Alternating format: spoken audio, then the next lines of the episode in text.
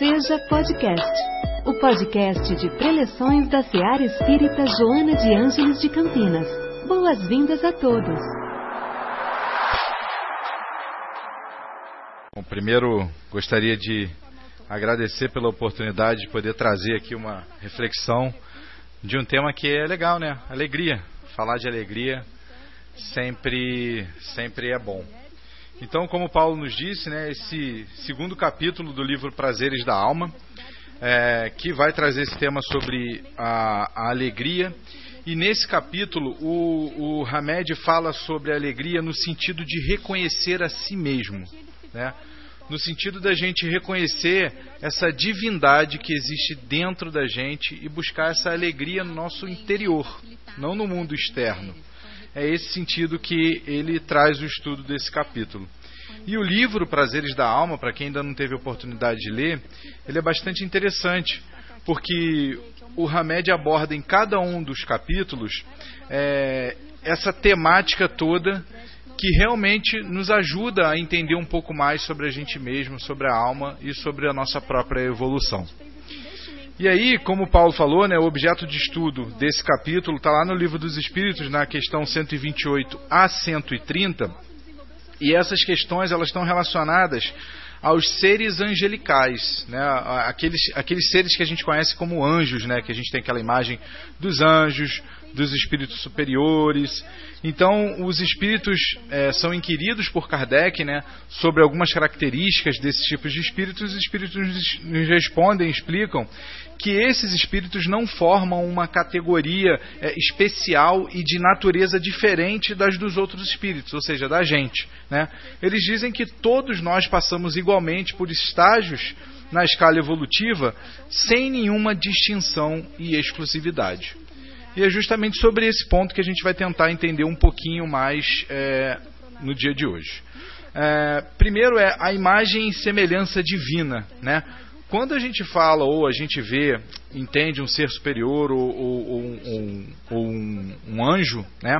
A gente vê que é uma imagem muito diferente da gente, né? Já alcançou a superioridade e às vezes a gente até busca se guiar, né?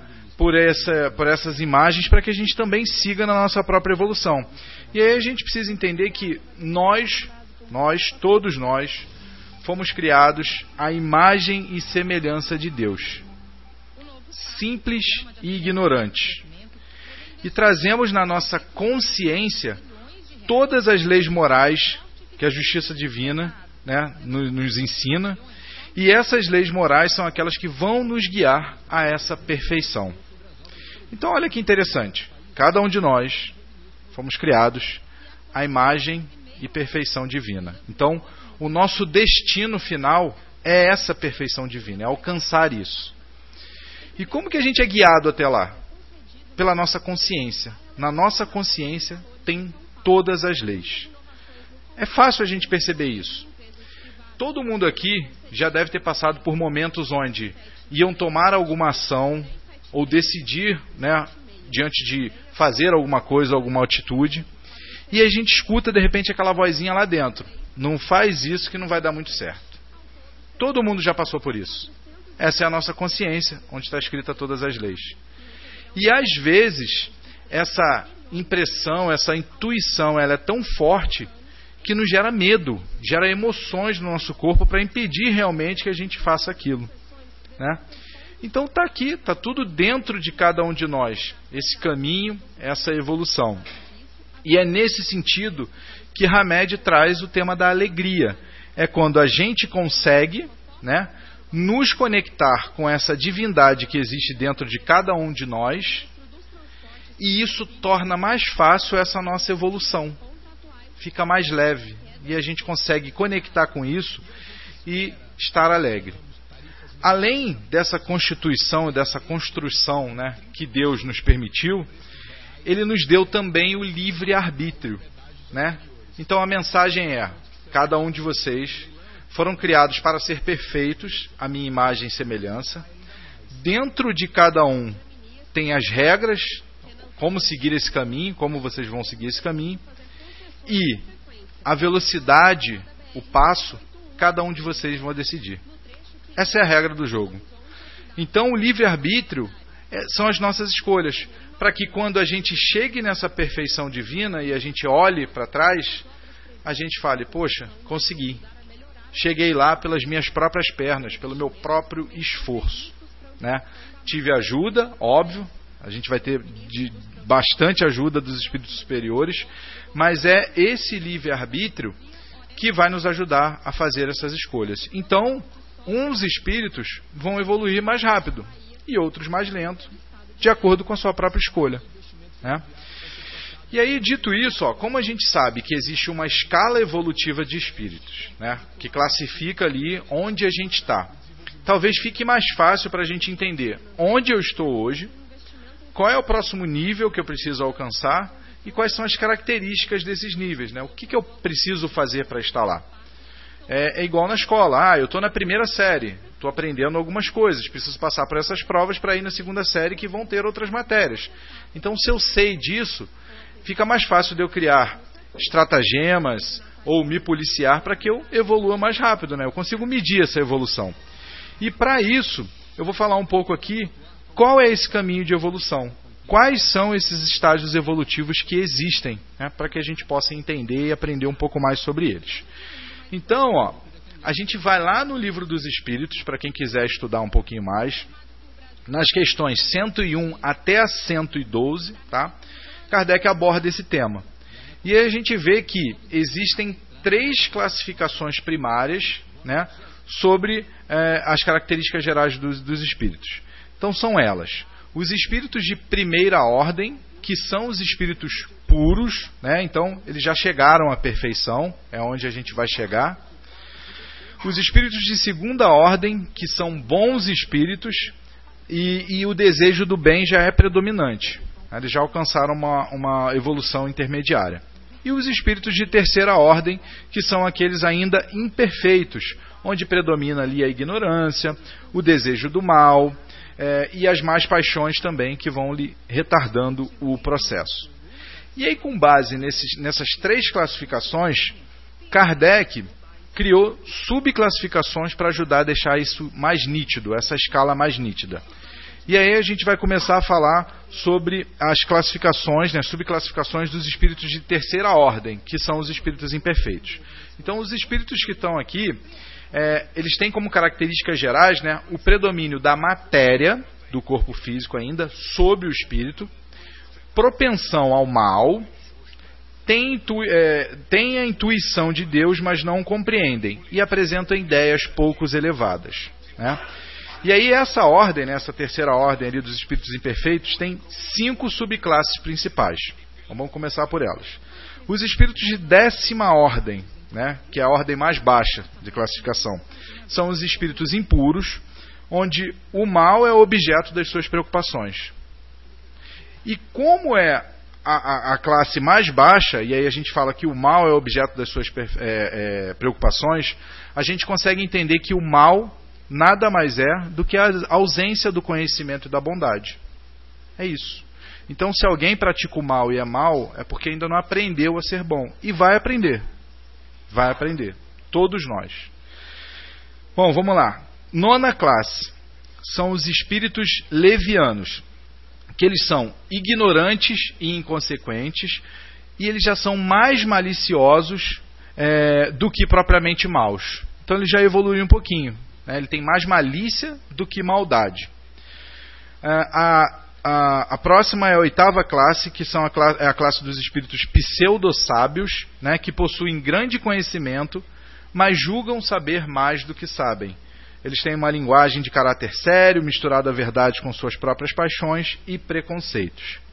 Seguindo para a sétima classe, é a classe dos espíritos neutros, né, que eles estão apegados às coisas do mundo, é, não são bons o suficiente para praticarem o bem e nem tão maus para fazerem o mal. Então já está ali num nível neutro. Né? Eu não faço tanto a bondade, mas eu já sei o caminho, e eu não faço tanto a maldade, eu também já sei o porquê, porque eu já aprendi algumas coisas.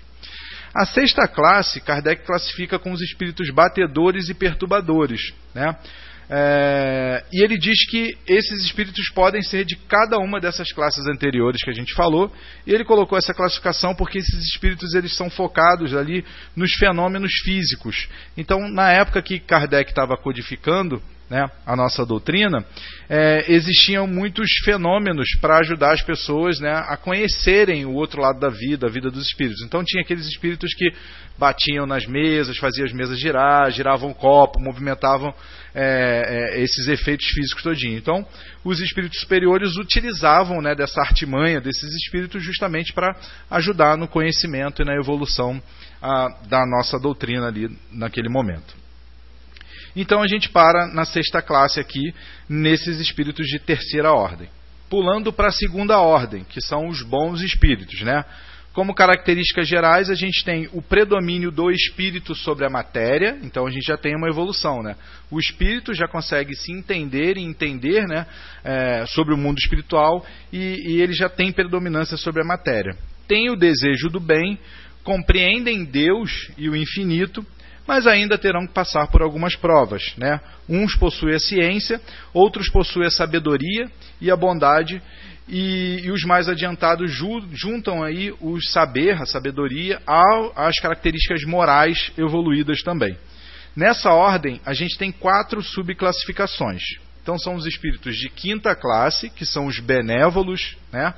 O seu progresso se realizou ali mais no sentido moral do que no intelectual, e a bondade é a qualidade predominante dos espíritos que estão nessa classe. Depois a gente vai para os espíritos de quarta classe, que são os sábios, onde existe amplitude de conhecimentos aplicados em benefício dos semelhantes tem aptidão para as questões científicas mais do que para as morais. Então está ali no âmbito da ciência, estudando mais essas questões científicas e já tem uma evolução moral, mas é menor do que o conhecimento científico.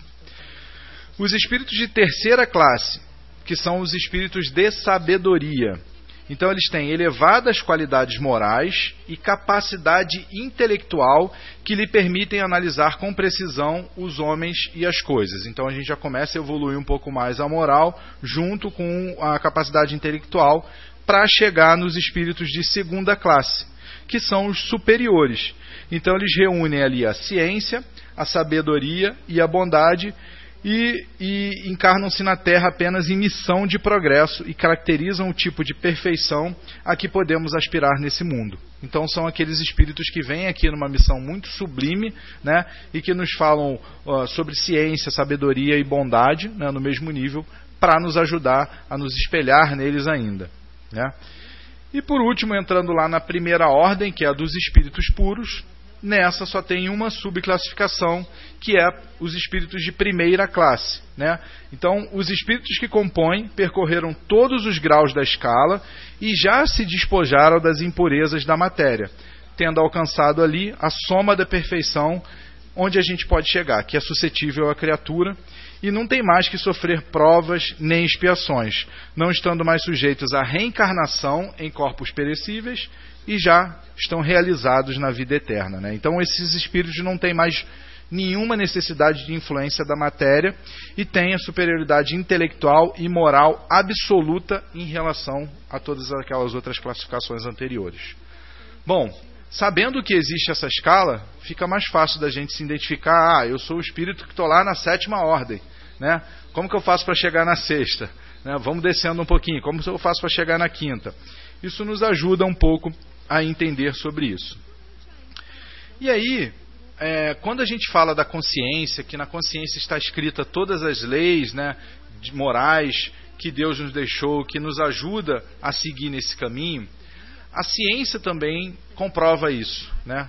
Quando a gente fala da teoria do self, descoberta ou escrita por Young, né, a gente vê que essa teoria que ele criou é um conceito é, fundamental da psicologia analítica, né?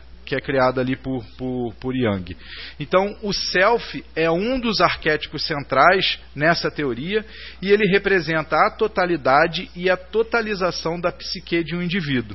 Então, o Jung acreditava que o self é o aspecto unificador né, que compõe todo o ser, toda a psique do ser, que busca essa integração e equilíbrio entre esses diversos elementos de personalidade que a gente traz dentro de cada um de nós. E aí essa teoria propõe que a autorrealização ocorre por meio da integração de todos esses aspectos da personalidade. E o self age como um guia interno que leva o indivíduo em direção a uma vida mais significativa e consciente, e ao mesmo tempo em que conhece e abraça as complexidades inerentes à natureza humana. É ou não é a nossa consciência? Isso é a nossa consciência, onde estão escritas todas as leis. Né? Então, se eu quero ter alegria, diferente dessa alegria momentânea e passageira do mundo que a gente vive, porque tem coisas aqui no mundo que nos provocam uma sensação passageira de alegria. Né? É, é, conseguir uma promoção no emprego, isso nos traz alegria. Alcançar objetivos que a gente está almejando há algum tempo, talvez ah, trocar de carro, conseguir comprar a casa própria, isso nos traz um pouco de alegria, sim. Né?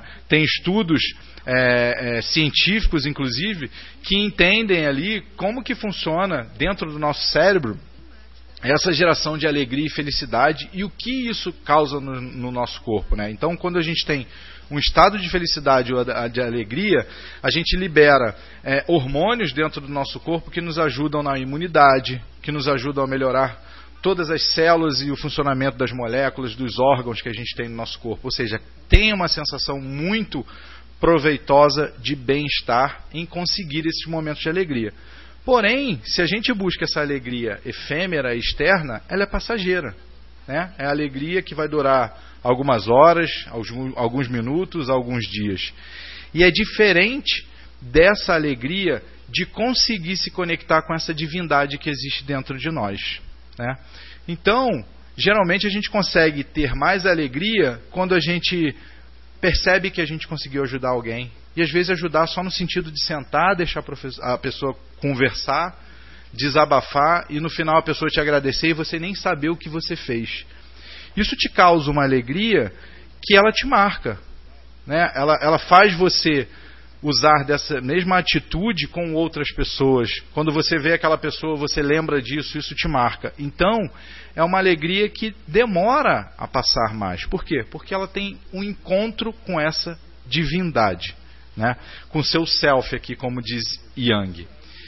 E aí, talvez aqui para tentar é, deixar um pouco isso mais lúdico e mais claro também, nós vamos falar aqui sobre Mateus é, o que Mateus escreveu no seu capítulo 13 ali, nos versículos 45 e 46. Né? Ele escreveu que o reino dos céus é semelhante a um negociante que procurava pérolas preciosas.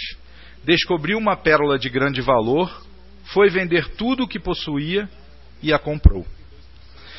Então, como que a pérola, né, que a gente tem na natureza hoje, ela é desenvolvida, ela é criada? Então, as pérolas, a gente sabe que elas crescem dentro de, de certas conchas, né, de moluscos, que existem nas profundezas do mar. Né? É, a pérola nada mais é do que uma secreção que solidifica do corpo gelatinoso do molusco. Né? E olha que interessante, a pérola não se forma em todas as conchas.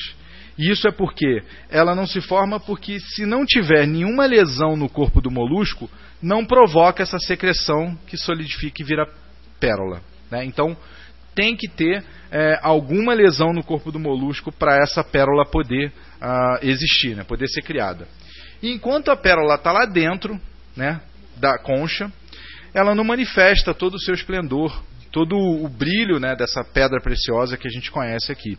Então, somente quando ela é exposta, né, quando ela sai da concha ali, ela é exposta à luz do sol, é que ela vai conseguir refletir todo o seu esplendor, refletindo ali os raios luminosos em diversas palhetas de cores diferentes. Né? E aí a gente encontra essa preciosidade na pérola.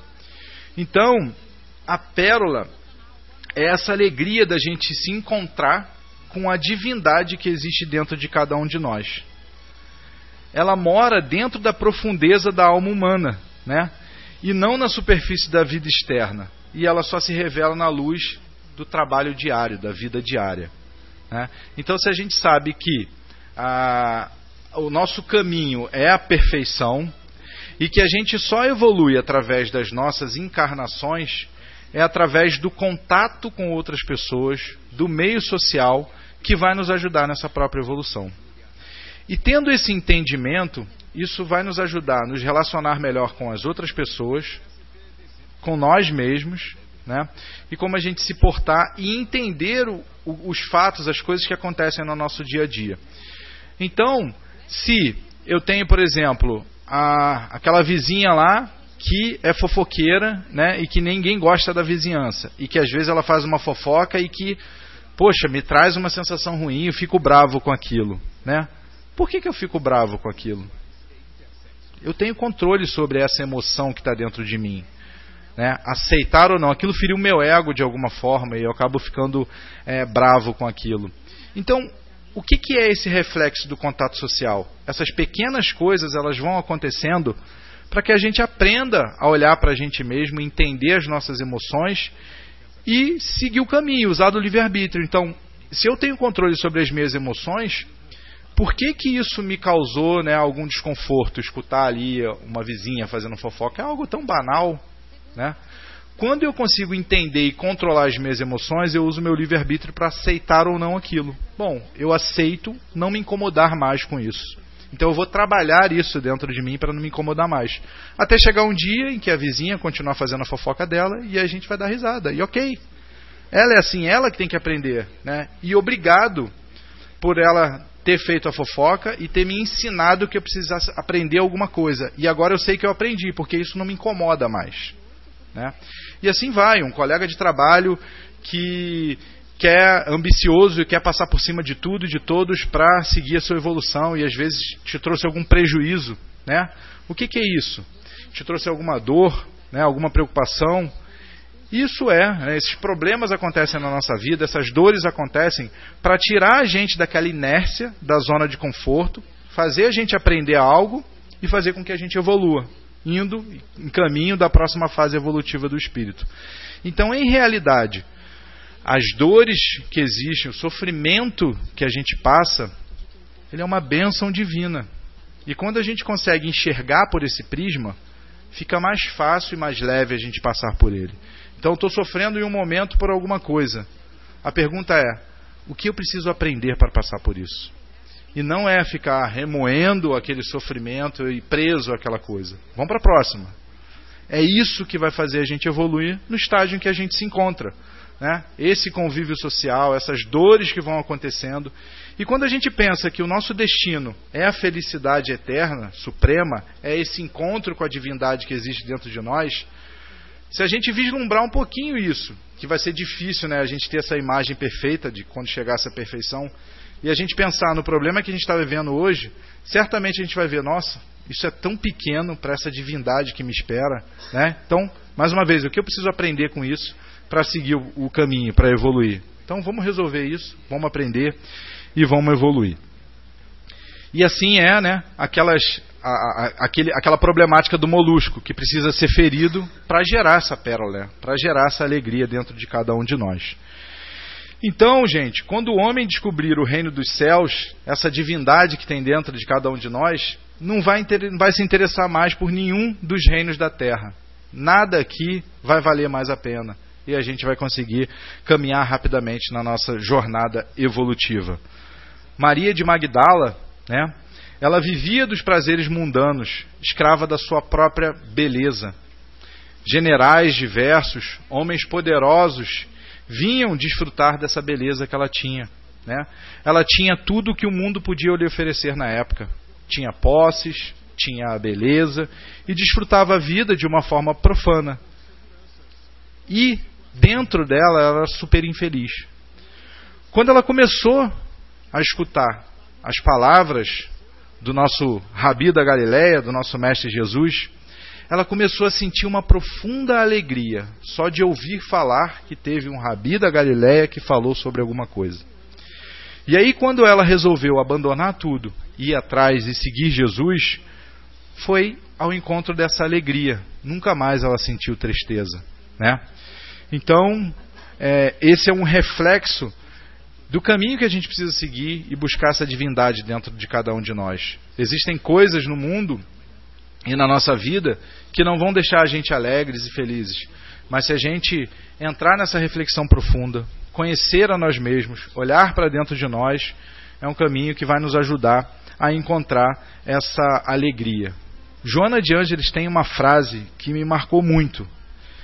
Ela diz assim, ó: "Somos filhos de Deus, herdeiro dos céus". Imagina você ir ali fora e olhar para essa imensidão, quantidade de estrelas, planetas que exigem, existem no mundo, a natureza sublime e linda que a gente conhece, fora o desconhecido, e imaginar que cada um de nós somos herdeiros de tudo isso. Um dia, quando chegarmos à nossa perfeição, tudo isso vai ser nosso. Já é, a gente vai só ter a posse de tudo isso. Olha o quão grandioso isso não é. E só de pensar isso, talvez gerando nessas imagens e olhando para a grandiosidade do mundo, isso já não dá uma alegria no nosso coração, uma esperança, né, ante a tudo aquilo que a gente passa na nossa vida? Então é essa alegria que a gente precisa é, procurar dentro de cada um de nós. É fácil? Não é fácil. É bem difícil. Mas a gente vai chegar lá. Tudo passa. A gente vai ser perfeito em algum momento. Cabe a nós escolher a velocidade com que a gente vai seguir usando o nosso próprio livre-arbítrio. E aí, talvez trazer algumas dicas para facilitar um pouco essa jornada. Né? Como é, a gente é criado à imagem e semelhança de Deus, isso está dentro de nós, que tal usar um pouco mais de meditação, das técnicas de meditação, para a gente entrar em contato conosco mesmo?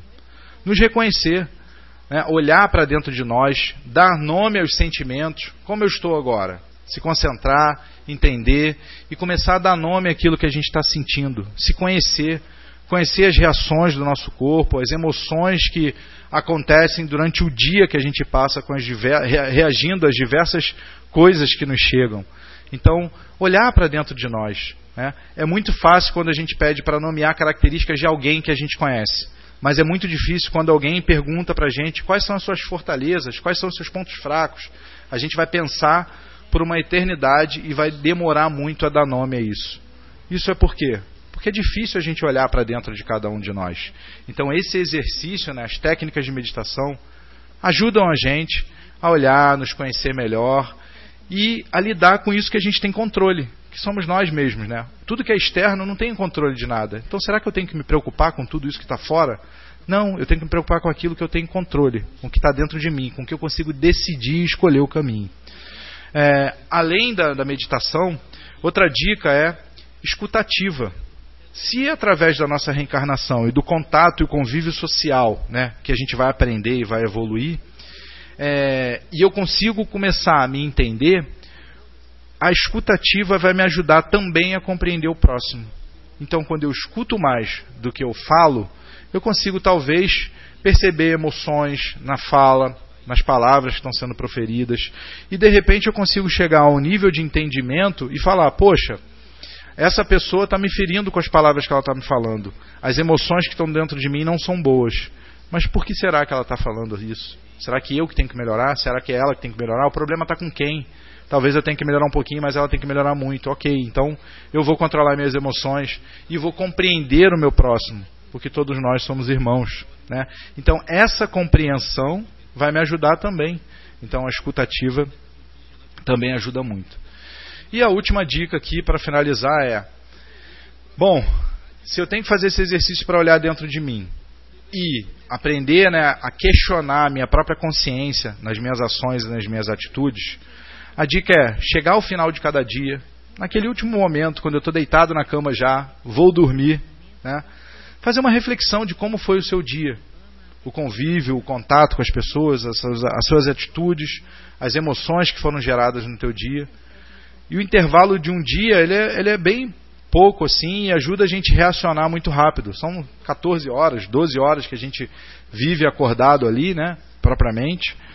E aí a gente consegue fazer uma reflexão sobre as nossas atitudes. Então, poxa, de repente eu tive um contato com alguma pessoa hoje e eu não percebi no momento, mas parece que, não sei, eu tive alguma atitude que a pessoa.